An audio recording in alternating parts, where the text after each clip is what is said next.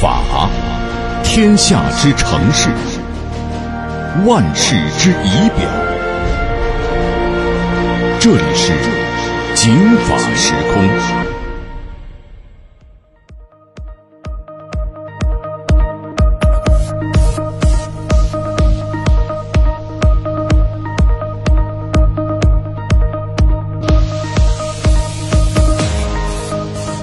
中午好，听众朋友，欢迎收听今天的《警法时空》，我是姚博。各位好，我是孙潇。歌手陈羽凡吸毒的事件现在有了最新的进展。昨天，陈羽凡被石景山警方责令接受社区戒毒三年。什么是社区戒毒？这意味着这三年里面，陈羽凡需要在社区接受哪些监督和教育？谁来监督和教育？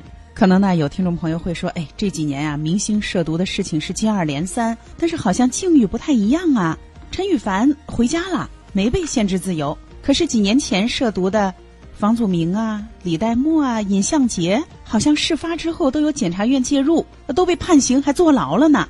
啊今天的解法时空，我们就一起来聊一聊陈羽凡涉毒被责令社区戒毒三年。那说说什么是社区戒毒？明天要播的，大家好，欢迎收听今天的《警法时空》，我是姚博。各位好，我是孙潇。今儿《警法时空》要说的是电信诈骗。哟，这你怎么知道？回头想听的，简单的说说，以往啊，这进口商品途径呢比较简单。想找帮助的，新房面积不够，怎么退钱？我新买的车以前被修过，这能算新车吗？请在微信公众平台搜索“警法时空”四个字。加微认证的就是我们，最新节目预告、往期节目回顾，更有资深公益律师提供法律咨询。警法时空公众号，您贴身贴心的私人法律顾问。咱们来看看今天要说的这个消息哈，呃，回顾一下这个事儿。一八年十一月二十六号，在凌晨的时候，石景山公安分局接到一个群众的举报，说在本市某小区抓获了两名涉毒违法人员陈某和何某。现场呢，起获冰毒是七点九六克，大麻二点一四克。陈某，啊，也就是陈羽凡，是在家中以烫吸的方式吸食毒品冰毒。嗯，在二零一八年的十一月二十八号下午，石景山公安分局呢，根据群众的举报，是在小区里抓获了两名涉毒违法人员。刚才给大家介绍了。那么，根据禁毒法和新版的吸毒成瘾认定办法，对吸毒人员做了毛发检测，在毛发内查获含有毒品的成分。那么，虽然这一次呢，陈羽凡呢是第一次被查获吸毒，但是呢，也是被认定为了吸毒成瘾人员。根据相关的规定，石景山警方做出了相关的这个决定。他责令违法行为人，也就是陈羽凡啊，接受社区戒毒三年。从一八年十二月十七号到二零二一年十二月十六号，那什么是社区戒毒？我们来听一下北京的公安大学治安系教授王太元教授的介绍。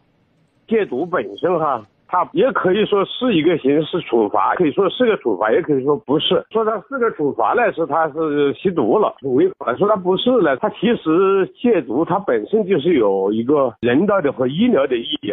因此呢，只要他自己是愿意戒毒的，也能他自己有条件能够实现戒毒的话，社区戒毒是可以的。社区戒毒不是说他自己在家里就没人管，是他在家里面在社区受到监控的条件下戒毒，就是公安司法人员执行的。实际上，我个人说，他要到戒毒所去戒毒，他还他还占用的是公共资源。社区戒毒它本身还是个处罚，它不是说就放你回去算了，自己戒吧，不是这个意思。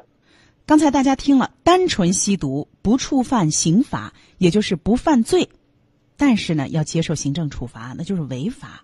可是啊，我们国家的治安管理处罚法是这么规定的：非法持有鸦片不满二十克、海洛因或者其他的，比如说甲基苯丙胺不满十克和其他少量毒品的，以及向他人提供毒品、吸食、注射毒品这一类的，他才接受行政处罚。行政处罚呢是十天以上十五天以下的拘留，在公安局啊由民警实施，而且要被罚款两千元以下；情节较轻的呢是五天以下，大概罚款呢五百元左右。那么这次根据警方的通报啊，现场起获的冰毒是七点九六克，所以这次呢陈羽凡的单独吸毒的行为不是违法行为，但是社区戒毒是不是行政处罚？中国政法大学刑事诉讼法教授、博士生导师洪涛德老师就对这个进行了一个解读。一个人自己的吸毒行为，不是和他人一起，一个人单独吸毒这个行为，并不是一个违法行为，更不是一个犯罪行为，而是一个不受法律保护的不当处分自己权利行为。这种处分自己的行为，法律不仅不保护，而且是要禁止。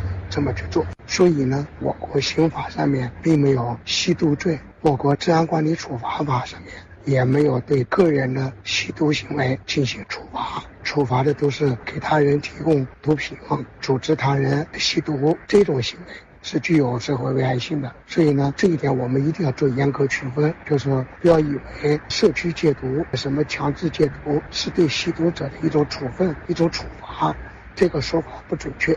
嗯，我们再给大伙儿啊翻译一下一句话：陈羽凡的这次的单纯的吸毒行为不违法不犯罪，没有接受行政处罚，但是呢是一种不当行为，是在警方的安排下进行相关的戒毒和教育。咱们来回顾一下前几年相关的一些公众人物因为吸毒被判刑的这样一些事儿，比方说几年前李代沫因为吸毒被抓了，然后判刑九个月，被罚两千块钱。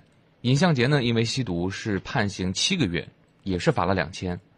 那为什么像他们这些人需要坐牢，陈羽凡不需要，甚至接受的都不是行政处罚，接受的只是教育？嗯，这个呀，大家要是听了我们之前涉及到的那几期啊涉毒节目的介绍，可能呢会有这么个简单印象，就是他们的行为不一样。咱们刚才说的前面的那几个人，涉及的都是容留他人吸毒，就是在自己家把人家叫来啊，还有非法持有毒品，而且都有相关的罪证，所以最后呢处罚是不同的。我们知道，我们国家对于黄赌毒这种行为，它打击的重点在于提供、容留、嗯、教唆、诱导，你就是你刺激大家这么干，这种人他会涉及到违法犯罪。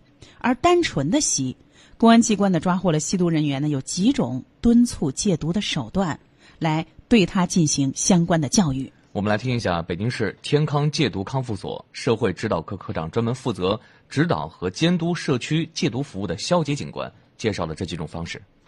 社区戒毒、社区康复和强制隔离戒毒，强制隔离戒毒的那个单位叫强制隔离戒毒所。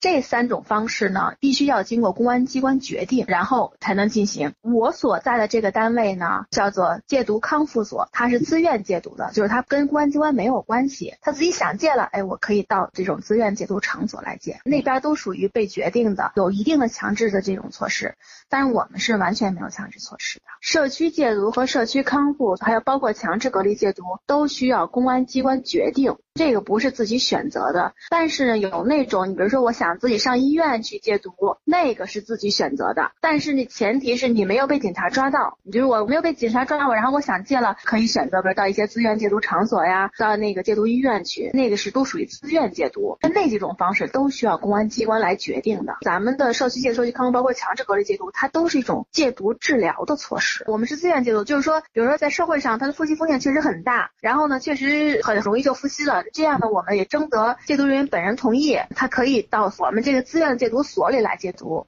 北京交通广播的听众朋友们，大家好，哈哈，我是你们的道哥演员刘化。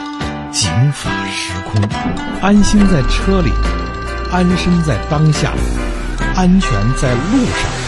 警法时空，谢谢您的收听。嗯，那您听，警方安排你是社区还是强制隔离还是自行戒毒，你自己没有这个挑选的权利。那根据的呢，也是你行为的这个严重和恶劣性来决定的。当然，您要是没被警察抓住，说我自己啊，我想摆脱这样的一种行为方式和心理，我自己到医院，我借助专业机构，或者我到我们国家的这个戒毒机关去强制，都是可以的，那是自愿的。肖警官给我们介绍了，目前呢，我们国家呢由警方、公安机关来决定单纯的吸毒人员用什么样的方法来戒毒，有社区强制隔离和自行。那大家想，哎，哎，总体来说还是有的人会想啊，我回我家，我们家家庭条件也比较好，家人啊也能理解、能接受啊，能帮助啊，能监督，可能不能自己选一选？不行。那下面呢，咱们还是来听肖警官给我们介绍一下，就是谁可以选择在社区戒毒？那么他的情况要符合什么样的一个标准？法律上规定是这样的：社区戒毒和社区康复的主责部门是街道。或者是乡镇基层人民政府，这个是应该是他们来负责的。但是呢，他们一般都会，现在北京啊，一般都会有一些街道，他们都有这个禁毒社工啊，或者禁毒的工作人员呀，他们来负责社区戒毒、社区康复。然后这个派出所的民警呢，他也会参与，因为他作为这个社区帮教小组的成员也会参与，因为他这个做尿检，你得到派出所去做尿检。最后你要是根据派出所尿检结果来看，哎，你社区戒毒或者社区康复是不是可以结束？然后在这期间呢，就是说像我们这种单位，但是我们在在北京没有全面铺开，我们只是在一些街道有我们的戒毒民警参与，对禁毒社工，就是他们的这个街道的工作人员，或者是这个禁毒社工。我们是有指导的，就是我们给他搞培训，然后或者是我们比如说在这个街道，我们派出所民警过去了，他天天跟这些工作人员在一起，然后去一起家访呀，一起那个评估他的复习风险呀，他我们都会去直接参与的。比如要是说这个人特别的瘾特别大，然后不特别不好戒的话，符合条件的，他们就到所里来了，是这样一个程序。那大家想，那社区戒毒效果会不会打折呀？到社区戒毒，谁来负责？谁来监督啊？我们来听一下公安大学治安系教授王太元老师的介绍。它是公开的行政处罚，这个处罚它是要宣布的，而且呢，它是家庭社区矫正的话，他就一定要经过社区的附近的邻居乃至社区的居委会、社区管委会的人要参与才行。现在社区戒毒，它不仅是戒毒部门，它而且具体的归到派出所都在管了。戒毒它是行政处罚呢，它就是公安机关主管的，派出所去执行。我们国家的戒毒法规定，对吸毒成瘾人员，公安机关呢要责令他接受社区戒毒。社区戒毒的期限就是三年。那这是一个体系的，不光是你回家，你们家人对你负责，有城市的街道办事处、乡镇人民政府来负责社区的戒毒工作。那戒毒人员呢，要在户籍所在地，基本上啊，户籍所在地接受社区戒毒。在户籍所在地以外的。住处啊，如果比较固定的话，也可以上报要求，看我能不能换个地儿啊。而且，社区基层民警和专门的戒毒的指导民警都会介入到这个事情，有好几方监督合作。那肖杰警官呢，他就是作为专门的这个戒毒指导经验非常丰富的民警，要到本市的相关的社区和基层去监督和指导这件事情。那么这也就意味着，这个三年内啊，如果说陈羽凡不定期去社区尿检谈话的话，就属于脱失。在社区戒毒期间呢，如果说你再次吸毒被查获了，那就会被认定为吸毒成瘾严重，会面临强制隔离戒毒。那么除此之外，在社区戒毒，陈羽凡还有哪些行动的自由度？我们来听听肖杰法肖杰这个警官的介绍。他只不过就是到了该做尿检的这个时间了，你就要主动了，你就要去，因为他一般情况下呢，他会给你决定在你的户籍所在地，或者是你的长期居住的这个所在地吧，会给你决定在这个地方。比如说我长期居住在大兴某一个街道，但户籍可能在东城，那我可以给你决定在大兴的这个街道，在这个街道你要进行。社区戒毒或者社区康复。如果说我在这期间哈，可以正常的上班啊、上学呀，什么都可以。然后呢，如果要是比如说我要出差离开这个地方，我要到外面到别的省市啊去工作的话呢，你就要跟帮教小组说一下，说我要去哪个哪个地方，我大概要多长时间。因为你要如果说比如说到另外一个省市去很长时间，你没有办法在指定的时间。回来进行尿检的话，那就直接要影响到你社区戒毒或社区康复能不能按期结束。大家好，我是演员黄俊鹏，我是《人民的名义》当中反贪局局长陈海的扮演者。好，梁斌，我一定给你一个惊喜，把欠你的一串贪官都给你补上。廉洁风起，自律朝生。二零一八年每周一到周五，姚博、孙潇，十二点半到一点，与您相伴《警法时空》。行得春风有夏雨，不存贪欲能长安。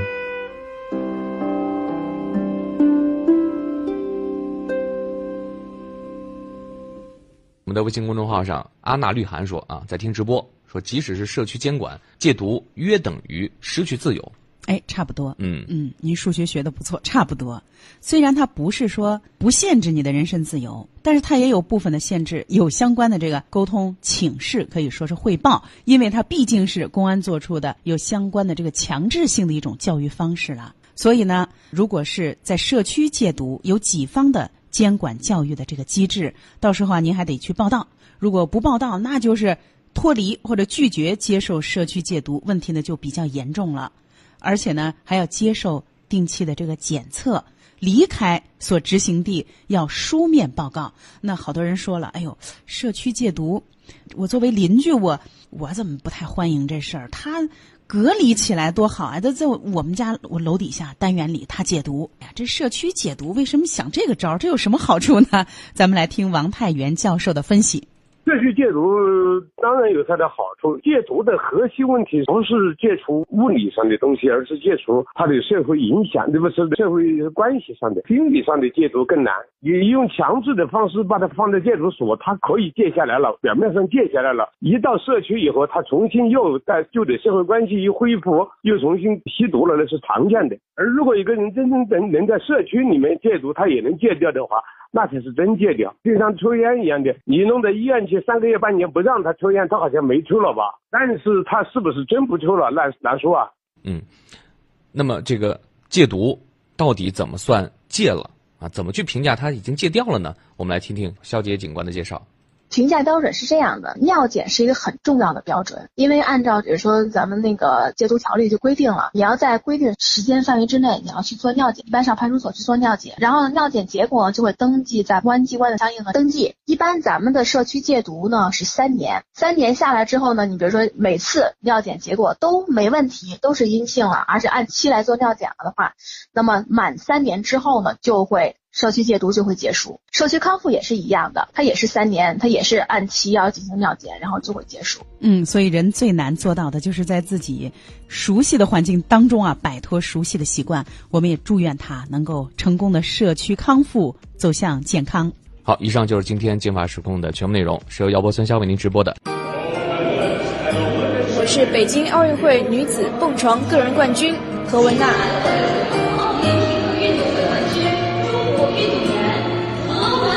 蹦得更高，成绩更好。警法时空给您更多知识，让您站得更高，看得更远。